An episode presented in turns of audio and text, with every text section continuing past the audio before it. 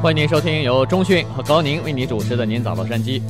呃，我们在前两个星期呢，都陆续讲过，在本世纪哈，主要是在五十年代以后，呃，在心理学界所做出的一些重大的发现，以及在这些领域里边的实验所证明的理论呢，慢慢的运用到了实际的当中来，实际的生活当中和工作当中。所以今天呢，呃，我们再给大家讲几个这个有关。呃，心理学方面的突破，尤其是本世纪的重大突破。那说到本世纪的重大突破呢，我们觉得今天有必要一定要提一个人。这个人的名字在心理学界这里面，他的名字一叫出来，可以说是如雷贯耳哈。嗯，他叫 B.F. Skinner。这个人呢，他应该说毫不夸张的说，是本世纪在心理学界最有影响的一个人物之一了。我想，我们呃，今天很多在打工的人，还是在这个公司里做主管等等。这些人呢，呃，应该在 一会儿你就知道为什么我们要感谢他。嗯，因为他在一个领域里边哈有独特的研究，而且这个他的研究成果呢，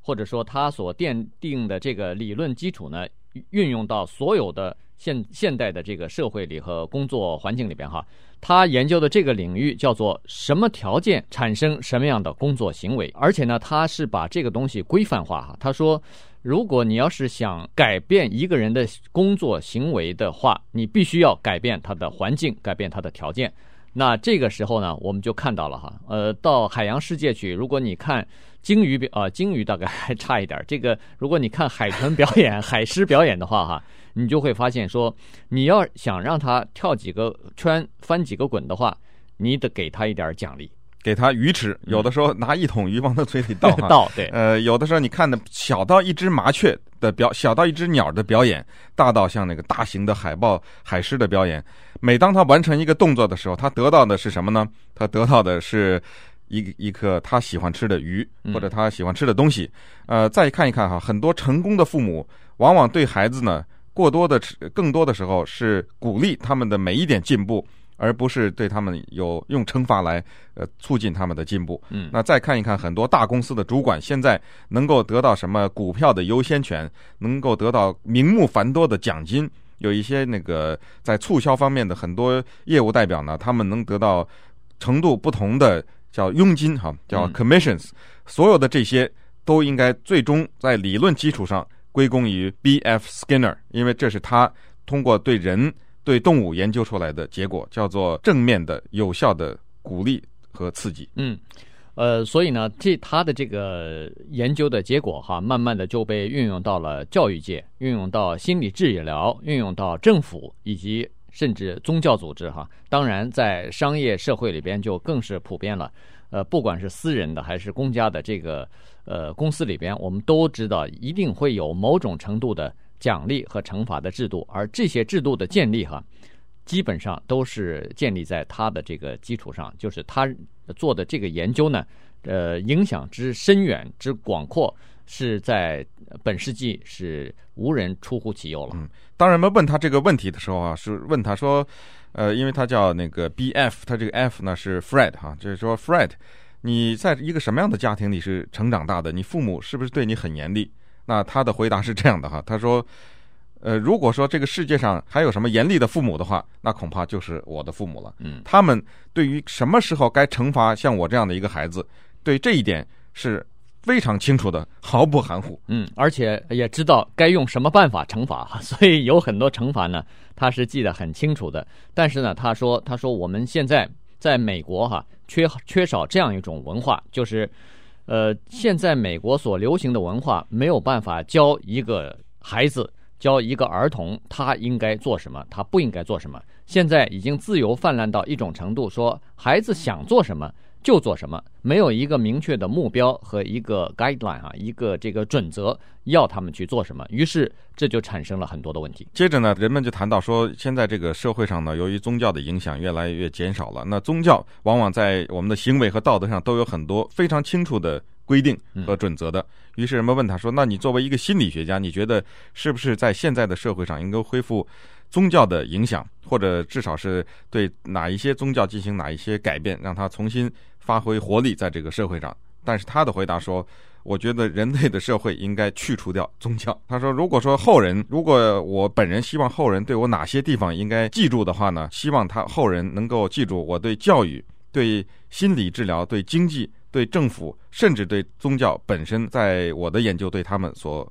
做出的贡献，嗯，当然了，他除了在研究当中哈，除了对鼓励和正面的奖励哈做了研究之外呢，其实对负面的，就是惩罚也做了相当深刻的研究哈。后来他得出的结论是这样子的：说负面的惩罚，不管是扣奖金也好，不管是训斥也好哈，在家里边遭到父母的挨打也好，这种惩罚呢。是立竿见影，马上就可以见到效果哈。孩子不乖，被打了一顿以后呢，马上你就看到他乖了。员工有的时候犯了错的时候，马上被罚了罚了钱以后，可能以后他就记住了。这个效果是非常明显，所以大家都经常在用。但是他说，使用这些负面的惩罚制度的时候呢，效果虽然快，但是。大家都不知道的就是，他所付出的代价也是相当惨重和巨大的。而且这个代价呢，有的时候甚至到了说，呃，和你这个惩罚呢不成比例的结果。嗯，也就是你惩罚的越大，你的负面的效果也越大。你的惩罚所换回来的第一个就是仇恨。呃，当然我们会看到有时候看到一些极端的例子了，包括什么孩子把父母给打死啊等等，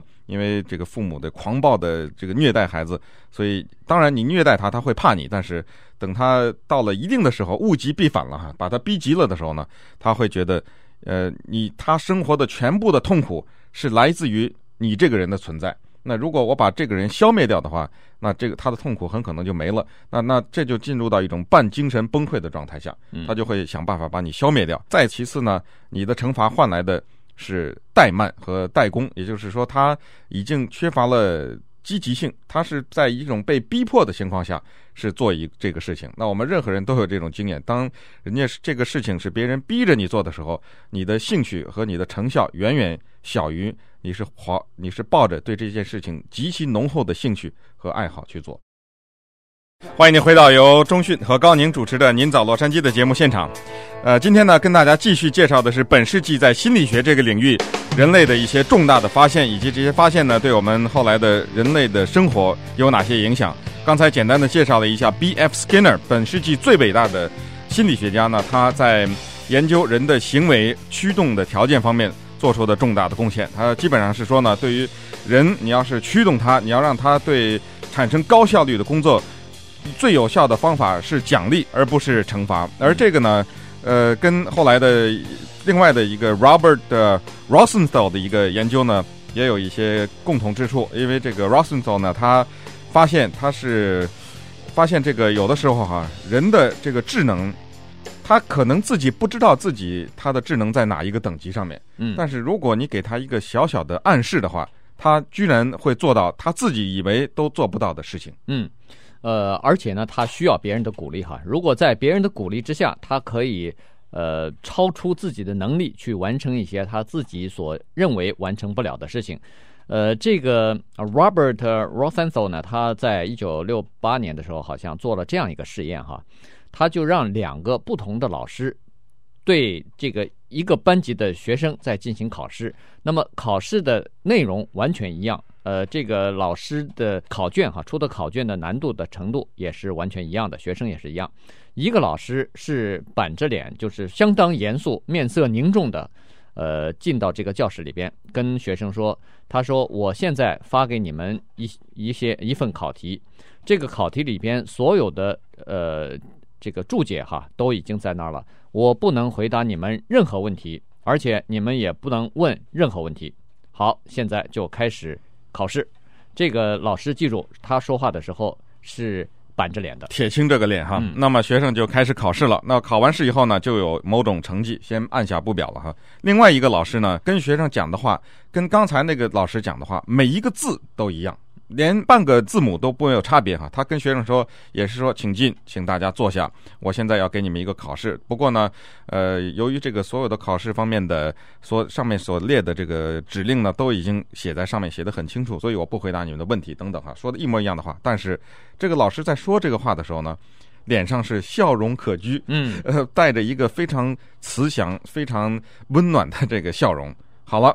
这个考试一场考试下来。居然那个满脸堆笑的老师，他的学生啊，同是这个这个一个等一个层次的学生，嗯，啊，他们的那个学生的考试成绩居然高于另外那个板着脸的老师，嗯，所以刚才就说过了哈，他这个结果就是，呃，笑容可掬的老师，实际上在笑容里边就带着一部分的这个鼓励的情绪哈，所以学生受到了这个影响以后呢，发挥就比另外一个一看着那个铁青的脸的那个老师。就心里头发毛的 这个学生呢，呃，效果要好很多，成绩当然也要来得高一些。嗯，那接下来看一看呢，本世纪另外一个很有意思的，也是相当有意义的发明，是由现在还呃依然健在的著名的心理学家 Robert Epstein，或者是叫 Epstein 哈，这个人呢，他是研究人的创造力。嗯，过去在他之前，人们一直认为人的这个创造力呢。是一个非常神秘的领域，搞不清楚、看不见、摸不着，而且呢是没有规律、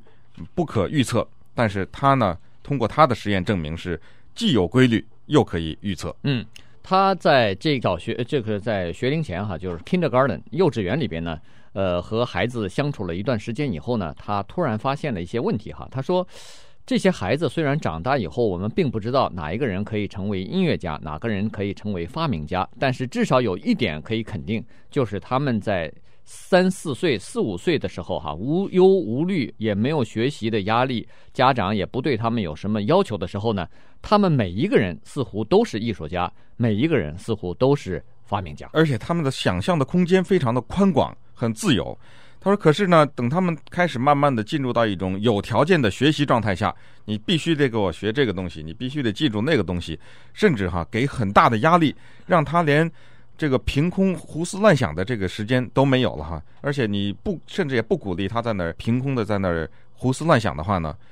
就会发现这种东西居然有的时候会扼杀他的这个想象力和他的创造力。”对。呃，而且呢，他还发现另外一个呃有意思的事情哈，就是儿童就是在 kindergarten 的这个时候哈，儿童所有兴趣，当然每个儿童的兴趣都不一样，但是有他们有兴趣所做的一些事情和行为，所感兴趣的一些东西和领域呢，都是他们以前没有接触过任何训练的哈，父母也没有刻意的教他们，也没有请老师去教他们，而是他们自己天生的一种兴趣和爱好。哎，他就觉得这个很有意思哈，然后呢，他就进进一步的再做实验，他就把这些孩子呢，给他们一些基本的训练，比如说是钢琴、画画或者其他的方面啊，各种各样的简单的训练，从简单到难，稍微做一些比较基础的训练。但是经过几年之后，他发现了说，经过一些简单训练的这些孩子哈。对他们的创造力有极大的好处。嗯，呃，而且呢，这些对他们的训练和后来的创造力，是他后来的创造力是这个训练的延伸。嗯，因为由于他本人在这个领域里，或者是他有兴趣，或者他有这个天资等等，被你发现了以后呢，稍加训练，他就会变成非常的有创造力。接着呢，他对这个人的创造力做了四大总结。第一，叫做及时抓住新的概念或者新的思想。嗯，他说一个新的事物呢。它是叫做稍纵即逝，如昙花一现。如果你不抓住它，你你看到一个你的大脑不熟的东西，或者一个你没有见过，你一摄入到一个你没有陌生的领域里，你如果你不及时的把这些新鲜的东西抓住的话，就消失了。嗯。呃，而且马上要抓住哈，所谓的抓住就是要写下来你当时的想法，以及你在呃看到这个事情或者这个想到这个想法里头触类旁通的一些东西哈，作为以后的参考。否则的话，这个点子过去以后就没有了。第二类呢，就是要有挑战性。呃，他有这样一个情况啊，他就说把一个人放到一个非常这个艰难的环境里边，你如果不努力，马上就会失败的这种可能。相当大的时候呢，这个人的挑战的能力哈，人的生存和求胜的能力呢，就会被激发出来。嗯，第三呢，就是有的时候我们常会有这种感觉，书说这个书读得越多，就觉得越觉得自己的知识不够，这就说明你的视野在宽阔。由于你进入到了一个领域里面，你才发现了你自己在更多的领域里的无知，那于是你就会有意充实自己。那这样的话呢，你这个人就。变得更有创造力。嗯，第四点就是在自己周围环境呢，要这个布上一些帮助激发你创造力的这些东西哈。呃，比如说在房间里，在办公室里贴许多呃，你认为是很有意思的东西，你认为是呃呃你想要涉猎的一些东西哈，而且呢，这些东西要经常的更换，定期的就换其他的东西，这样呢，说不定哪一天你在墙上，在你工作的这个办公桌上，就想到一个点子，可以帮助你这个发明一个新的东西。欢迎您收听由高宁和中讯主持的《您早洛杉矶》。在过去的几个星期当中，我们陆续呢跟大家讲了在本世纪心理学方面一些重大的突破。那我们不妨呢在今天继续这个话题。呃，当然我们说的所谓本世纪呢，主要是重点是放在了差不多五十年代或者是一九六几年这个之后。嗯，呃，首先呢，在一九。八四年的时候，哈，有一个呃专家们呢，他们就把在以前所做过的一些呃一系列的这个试验呢，做成了一份报告，而且就奠定了这样一个基础。在这个一系列的这个调查之中，或者说实验当中呢，人们发现这样一个问题哈，就是有一些人呢，他们一见到糖本身。就会使他们感到饥饿，哈，这是呃人的构造是不太一样的。为什么呢？他们突然发现，在有的人看到糖以后呢，他们身体内的这个胰岛素的水平就会增加。那这个呢，就会使人们感到饥饿，哈。那所以呢，有很多人看了糖，见到糖以后呢，会控制不住的想要吃这个东西。他并不是嘴馋，而是因为他感到饥饿，他的大脑给他下了一个指令说。请你马上把这些糖吃掉。这个是不是应该说是所有的人呢、啊？我们不妨做这样一个试验哈。如果你们这个公司一进来有一个有一个台子哈，工作台的话呢，你不妨在那儿拿上一些各种各样的花花绿绿的糖果放在那儿，放在一个这个敞开口的一个大的盘子里或一个大的瓶子里，或者是一个干脆就放在一个盘子里。嗯，也给人一种感觉是任何人都可以拿的。你观察一下。有多少人来伸手会去拿一块这个糖？好像是有这么一种人，这个体内哈的有一种荷尔蒙，就是从胰脏发出来的这个荷尔蒙，它致使这个人，如果他的眼睛接收了这个糖的讯息以后，马上这种荷尔蒙就开始增加或者是升高。嗯，于是呢，产生一种强烈的伸手要去拿这个糖，并且把它放到嘴里的欲望。嗯。呃，而且呢，这个这方面的荷尔蒙呢，它就让你感到饥饿哈，让你让你感到说我必须要呃吃这个糖，呃，这有什么意义呢？这对减肥有很大的意义哈，因为呃，就我们现在这个社会来说呢，每一个女孩子都说自己都嫌自己胖哈，哪怕是她是正常的，或者说是可能还偏瘦，可是她总觉得我身上好像还能减个五磅十磅的哈，所以呢。呃，这个时候呢，呃，就有这样一个作用了，就是说有一些体重真正超过一般标准的这个人呢，他要想减肥的话，有的时候是没有办法呃成功的减肥的，除非你要对自己有极高的自信，而且你可以掌握住自己这个呃，就是刚才我们所说的这个胰岛素的呃成分的上升哈。看到糖的时候，尽管你忍不住想要拿，尽管你宁愿死也不愿意不吃这颗糖哈，那你还是要控制住，这样才能减肥。否则的话，一切减肥都没有用。嗯，所以这个叫做可吃或不可吃的当中呢，请选择不可吃。嗯，那接下来我们看到一个本世纪一个相当重要的一个发现，是由心理学家 Elizabeth Loftus 做出来的。这个女性的心理学家哈，她在人研究人类的记忆方面有重大的突破。她发现过去哈，尤其是在法庭上面，相当信任一种东西，叫做目击者，或者是证人，因为她可以这样说：说这个杀人的事件，或者是这个盗窃的事件，是我亲眼看见的，这个人我亲眼看见他了。那再也没有比这个更应该说是更可靠的一种作证了，一个证人了哈。但是呢，他的实验证明。人的记忆是带有强烈的欺骗性的，有的时候，而且人的记忆可以是相当不准确，而且这个人的记忆呢，有的时候也是有相当大的选择性。比如这样说哈，比如让你跟一群人你完全不认识的人，你跟他们一一握手，然后让你转过身去，问你这那个你印象最深的那个人，他有没有戴眼镜，或者是说他穿的什么样的衣服，他穿的什么样的鞋。其实，尽管你几秒钟以前才见过他，很可能你根本就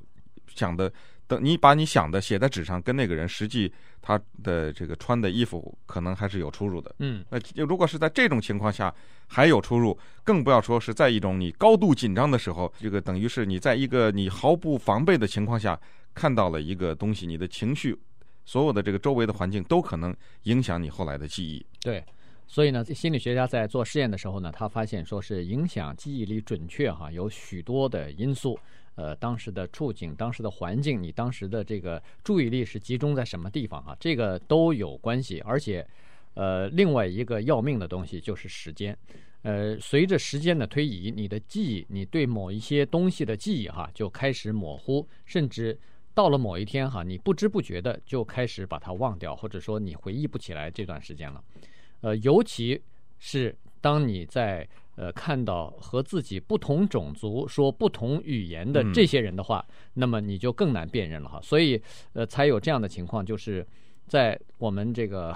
呃亚裔人来看哈，好像美国人看上去都差不多，墨西哥人看上去好像都差不多哈，黑人看上去也都差不多。当然，你就说呃什么。身材特别高大或者特别矮小，这个明显的了不得的这个特征除排除之外，如果给你呃肥胖呃这个高矮都差不多的十个白人男性或者十个黑人男性，让你分辨的话，有的时候说实话你很难分辨。同样，美国人要分辨我们亚裔人也很难分辨。嗯，对，那更不要说这还是人呢哈，是我们同种的这个动物，有的时候还能够呃在大脑中有一些现成的储存的记忆可以弥补。那假如你昨天去中午去一个地方吃饭，现在问你那个地方的桌子上有没有铺这个餐巾，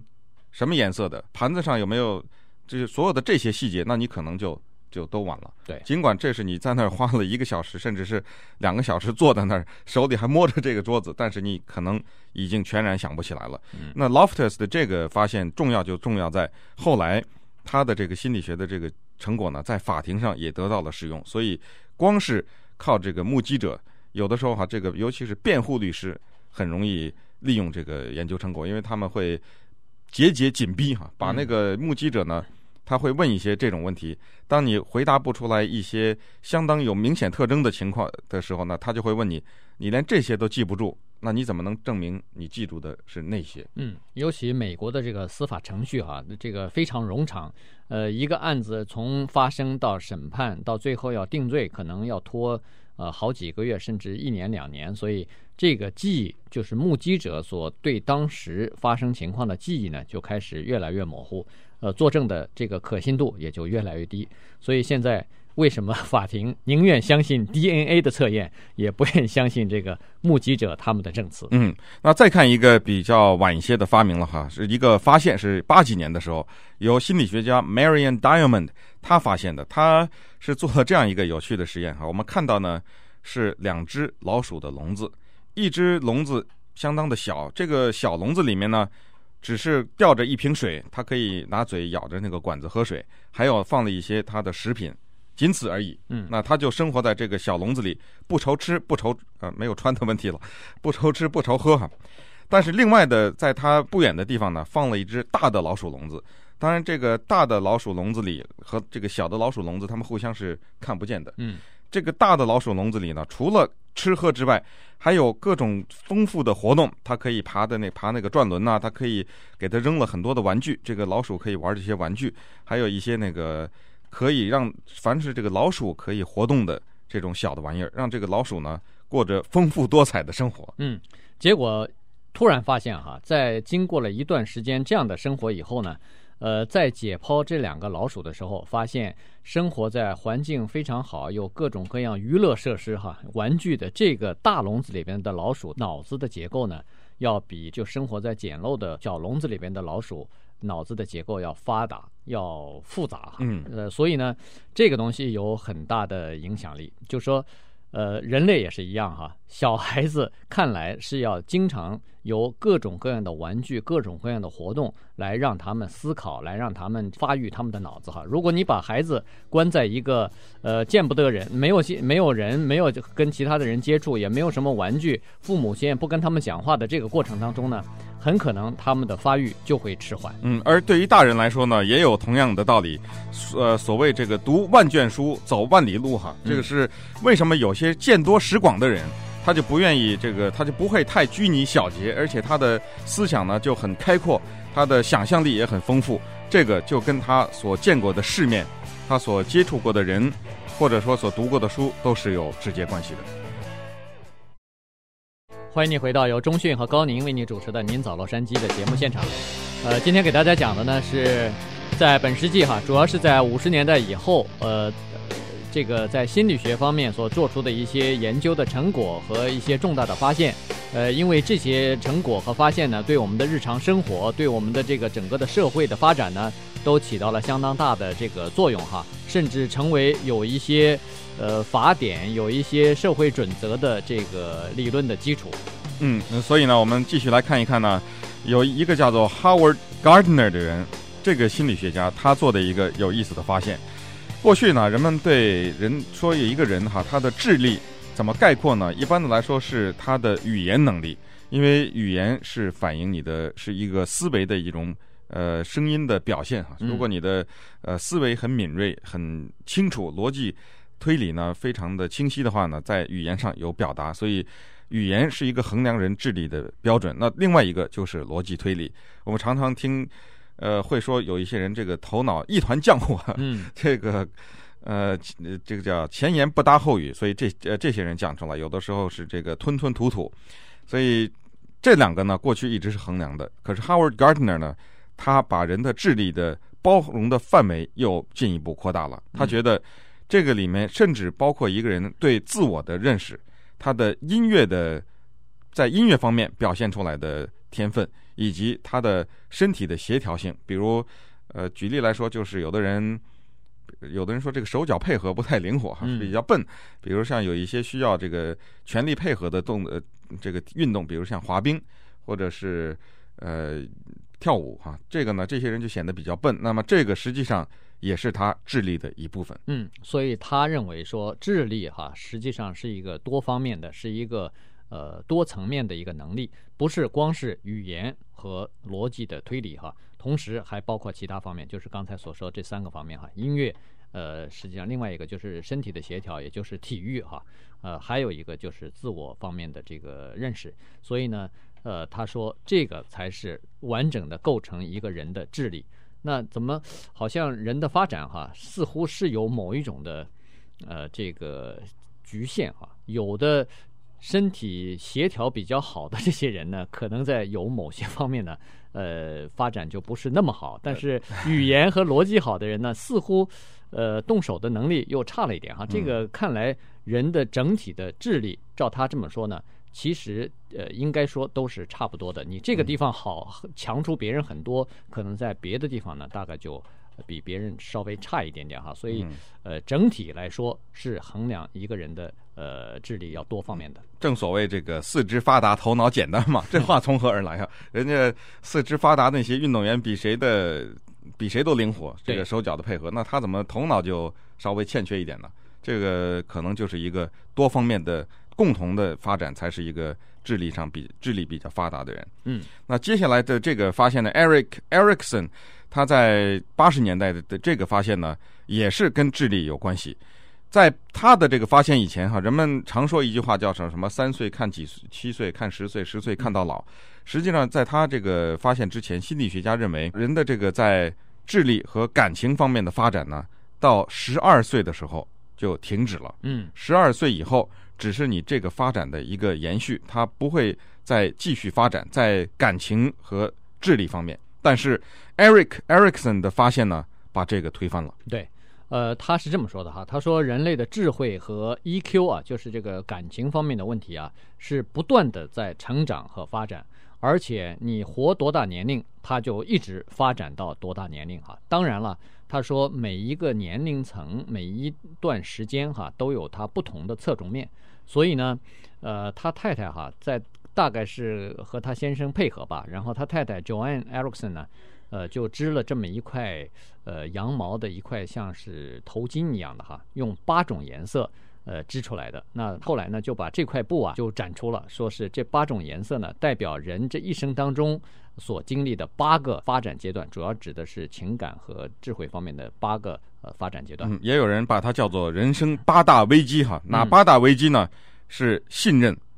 耻辱或者是羞耻，然后是负罪、自卑、迷惘、孤独，然后你的生活会走到一个停滞的阶段，最后是失望。嗯。呃，这个绝望啊，嗯，所以呃，看来人类都要经历过这几个不同阶段的这个呃发展和成长。呃，那么你的这个心智、你的呃 EQ 啊、你的感情、你的智慧呢，才会呃达到这个完美。否则的话，缺少某一样东西，大概都是不可能的。嗯，Philip Zimbardo 在一九八零年的时候，在斯坦福大学做了一个相当著名的试验。他把他的这个心理学系的学生呢，分成两组人。像是小孩子玩的那个打仗一样，说你们是罪犯，你们几个人，另外几个人你们是看管罪犯的人，请按照我分配给你们的这个角色去全力的扮演。你不能是像演戏一样，我现在告诉你灌输的方法，告反复的告诫你自己，我是一个罪犯。另外一个人，另外一组人，他说你们是看监狱的狱长。嗯，呃，结果在这个进行试验的过程当中呢。呃，出现了戏剧性的变化哈，出现了这个戏剧性的后果，不是变化了。呃，他在试验到一半的程度呢，他不得不放弃，因为不得不终止哈，因为这个试验再做下去的话太危险了。因为这些斯坦福的大学生哈，作为囚犯的这些人，装扮成囚犯的这些人呢，如果再进行试验下去的话，他很可能在以后的终身都将。心理上蒙受一个阴影，说我大概犯过罪，我是一个囚犯哈。而作为看管囚犯的这些呃警卫人员，呃，就这些人来说呢，可能将来的人格的发展方面和心理方面呢，可能他老以为他是管别人的，所以他说我要再做下去这个试验的话，对这些学生将来的这个心理的影响之大是太危险了。嗯，而且甚至那些被安排为做囚犯的那些学生呢，慢慢的已经开始表现出一些。要犯罪的迹象，这个搞得大家紧张的了不得。于是校方马上通知，请请你停止这个实验。那他这个实验呢，有着极其重要的意义，因为这个实验无疑在告诉我们，如果是社会认定你是一种什么角色的话，你很可能自己就真的照着这个去做了。所以这个社会呢，有的时候因为你贫穷，或者说因为种种的原因，觉得你一定可以成为罪犯。他真的向那条路上就去发展了。嗯，呃，小到一个个人哈，呃，大到一个社会，甚至一个国家。所以呢，呃，在一个国家，假设另外一个国家是朋友的时候，那他整个的政策、整个的外交政策和整个的呃相互之间的关系呢，就会朝着良性的方向去发展。如果你假定有一个国家是个敌人的话，那么很可能在不久的将来，真的就会变成是敌人。欢迎您收听由中讯和高宁为您主持的《您早洛杉矶》。呃，在前三个星期呢，我们每个星期五的八点半到九点呢，都给大家讲一段呃有关在这个本世纪人类在呃心理学方面所做的一些研究和一些成果。那今天呢，我们准备把这个节目呃做一个结束。那在这个之前呢，我们先给大家讲几段这个也是心理学家在本世纪做的一些。小研究，这些小研究可非同寻常，他们是一些相当奇特的研究。呃，有的时候人们在非常无聊的时候会想这样的一个问题：说的，这世界上有些人比较聪明，有些人比较笨。如果我把这个聪明人，呃，当然这是在无聊的时候想的了。我把这个聪明人呢，给他做熟了，把他吃掉，那这是不是意味着我会变得聪明起来呢？于是呢，在这个密西根大学有一些科学家。他们可能是出于无聊，真的去往这个方面做了个实验。嗯，当然了，人是不能做这个实验的哈，谁也不愿意被人们煮掉吃掉。所以呢，他们开始用一种这个爬行的小虫子哈，小爬虫吧，叫呃做这样的实验。他们在经过一段的训练之后呢，他们把一种瓢虫呃，把一种这个小的爬虫哈。呃，训练的非常的怕光，就是如果在晚上你用手电筒一照它的话，它会缩起来，它会往后退缩。于是呢，他们就把这些有了条件反射的这些虫子呢烤干了哈，炒熟了，然后磨成粉，喂另外一组和它们同类的虫子。嗯，呃，喂了虫子以后呢，出现了一个很惊奇的现象。注意呢，是另外一组虫子把前面那个经过训练的怕光的虫子给吃掉了，嗯、因为磨成粉，大概它也不知道是什么东西，喂，喂他们吃了。对，吃掉了以后呢，又对这些新的虫子训做这个训练，就是让他们一碰到这个光哈就退缩。结果奇怪了，这些吃过那些经过训练的虫子的虫子，他们看到光以后，他们退缩的速度要比前面大大加快，而且训练他们的过程也大大的减少，这个时间也减短了。嗯，所以这个科学家觉得，哎呀，这个有问题啊，这个是不是真的是吃了同类哈聪明的同类的东西呢？就能够把同类的精神的那一东西、那些东西给吃到身体里面去呢？嗯，呃，这个呢就很有意思了哈。当然了，呃，很幸运的是，他除了做这一种虫子之外，得到了这种结结果以以外呢，做其他的小动物哈，他又想试制，就说，哎，这个虫子可以，那么，呃，看看其他的动物是不是可以，在在其他的动物身上都没有发现。呃，类似的这种现象哈，所以幸幸好是这样，否则的话，呃，中迅和高宁将被别人吃掉。哦，这就是为什么。当然，我们现在不知道他们用了哪些动物哈，把那人家给煮熟了吃了，喂了自己的同类。但是，我想中国人有一些古老的智慧，什么吃了猪脑子会笨呐、什么吃了这个鸡爪子不会写字之类的 这种古老的智慧，看来有待于证明哈。不过，可能是有一些道理。那另外一个实验呢，是由心理学家 William Reich 他所做的。这个心理学家很有意思哈，他突发奇想，因为他发现哈，人的时候，人有的时候有这个精神压抑症，呃，有的时候呢，甚至在发到顶端的时候有这个歇斯底里症。嗯，于是呢，他不知道怎么回事，研究出一种箱子，这个箱子呢，人可以坐进去，坐进去以后，大概把门关上啊，里面就开始有震动，或者是发出什么样的声音来呢？据说可以按按照他的这个实验呢，说坐在里面这个人。可以达到性的高潮。嗯，呃，记住啊，这个是一九大概五十年代的事情了哈，四五十年代的事情。呃，所以呢，他说他这个箱子实际上是为人类带来了一场性革命哈，坐在箱子里边就可以达到高潮。于是他管这个自己做的这个箱子呢叫性高潮加速器。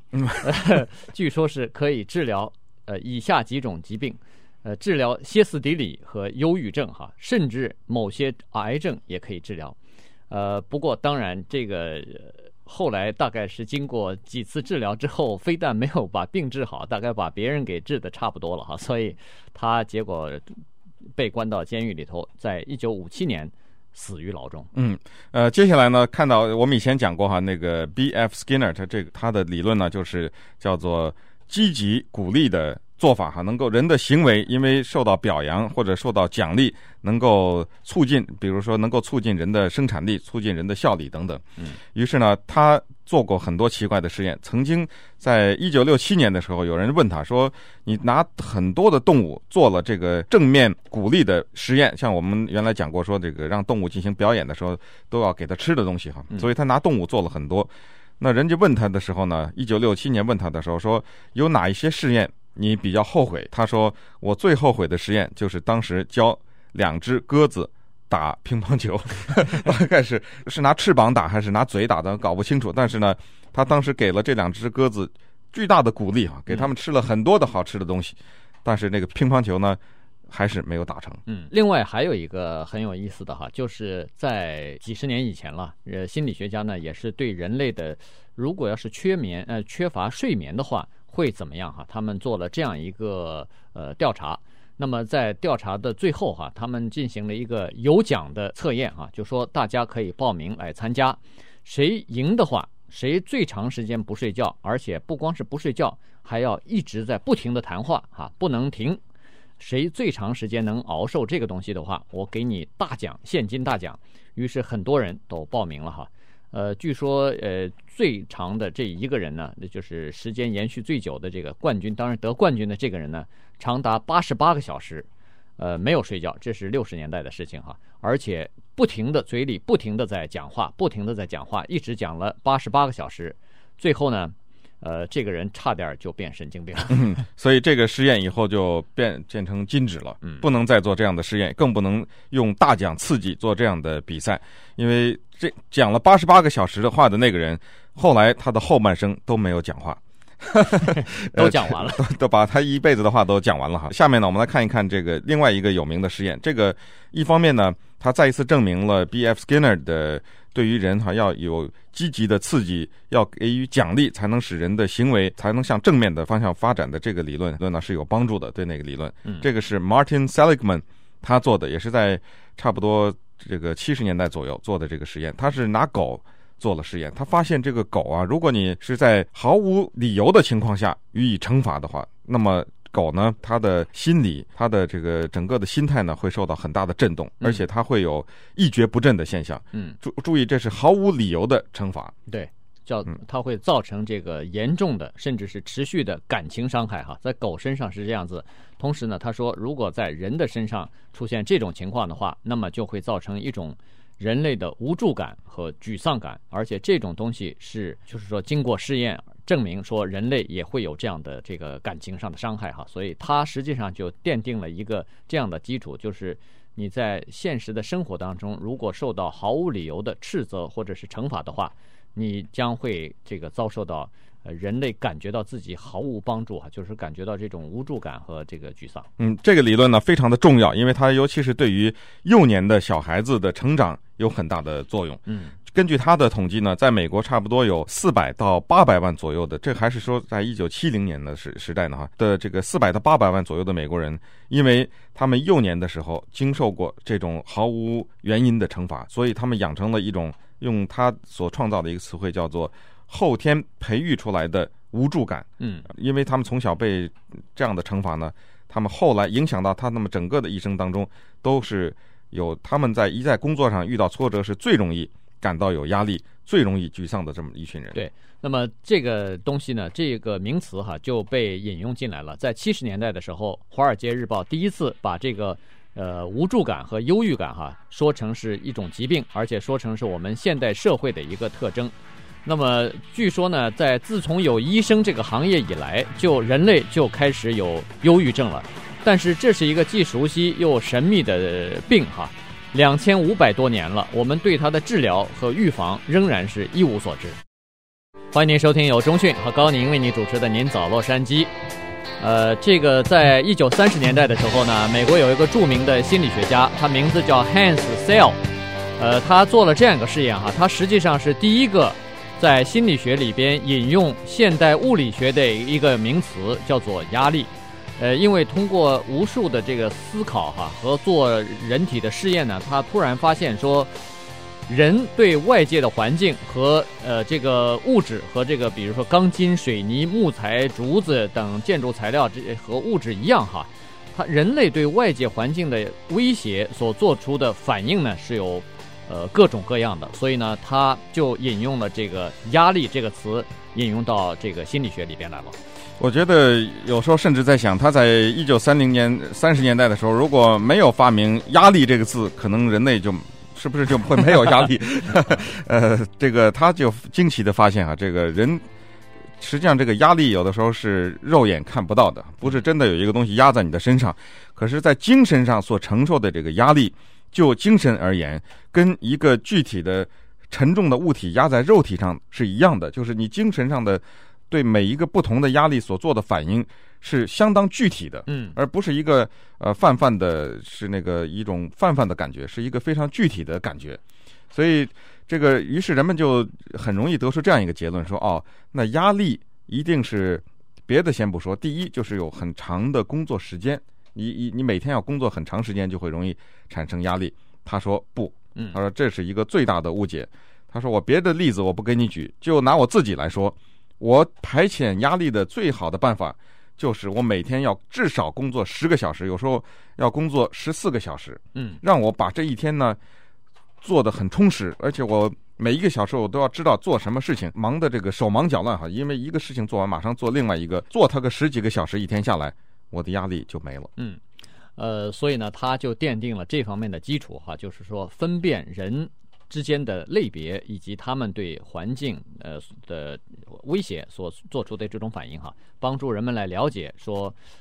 的这个压力对人类的影响，以及对产生疾病啊、对情绪啊、对行为表现等方面的影响。这个老先生哈，Hans Sell 呢，他是这样说的：他说，现在哈有大部分的人都对所谓的治疗压力、减轻压力呢有一种错觉，因为呃，人们一说，哎呀，我现在工作压力很大，很多人都说，哎呀，那你就干脆放松一下哈，休息一下。他说不对，他说这个概念应该说是不准确的，因为。人可以大体的来分分成两类，嗯，一种叫做所谓资源类，嗯，这个资源类的人呢，实际上我们观察一下身边的人哈，就真的有这种，他好像身上有取之不尽的资源。这些人如果给他很多的工作做，如果他有呃，他承受着很大的压力，他最兴奋，他他这个大脑处在一种这个亢奋的情状这个状态下了。精力非常的充沛，而且这个生活的节奏速度越快，他越是这个能够跟上。嗯，而且有的时候是他自己制造出来的这种快节奏的生活。对，快节奏的工作和大量的负荷量呢，对他来说是相当习惯的哈。所以他说，其实治疗解决压力的最好的办法呢，是让人体对外界的这种压力的反应呢来调试、来适应，而不是完全的避免这个压力，因为。不管你怎么做，不管你就是在家里头一个工作也不做哈，也有压力。所以你怎么样来调试自己的心理和身体的状，适合这个压力呢？这才是人们需要了解的。他说，人类的第二种人叫做乌龟类。嗯，哦，这是呃，一听这个名字哈，就知道了。乌龟型的人呢，他们的动作就比较慢一点，但是为这个未必是贬义哈，是说他的这个效率不高，而是他是在某种特定的环境下。能够发挥他的能量，首先他需要的是一种平静，它不是要在一种呃很吵闹的环境当中生存。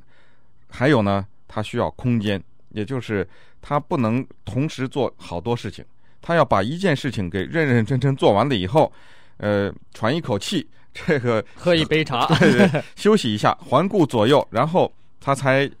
考虑下一步要做什么，这样他才能够去做这个工作。而对于这样的人，如果你要是给他一大堆事情要做，或者给限他在很短的时间内完成一个什么任务的话呢，他痛苦之极，那他的压力就随之而来了。呃，你让一个刚才讲过的资源型的人，像乌龟一样的工作，或者让一个乌龟型的人，像资源型一样的人那样的工作呢？都会对这两种人产生压力。嗯，所以呢，他就说，其实现在这个概念不准确哈，就是说人们一概而论说哦，只要压力大就减轻工作负担，这实际上是不对的。他就以自己作为例子，他说我是一个资源型的人，呃，喜欢挑战，喜欢每天至少工作十个小时以上，呃，甚至有的时候十四个小时哈，但是。他说：“我今年七十一岁，那那个时候他当时做这个研究的时候，他是七十一岁，呃，从来没有过心脏病，从来没有过和压力或者是忧郁症有联系的这种疾病哈。他说，你如果要是把我的工作时间减到六个小时的话，我肯定会生病。”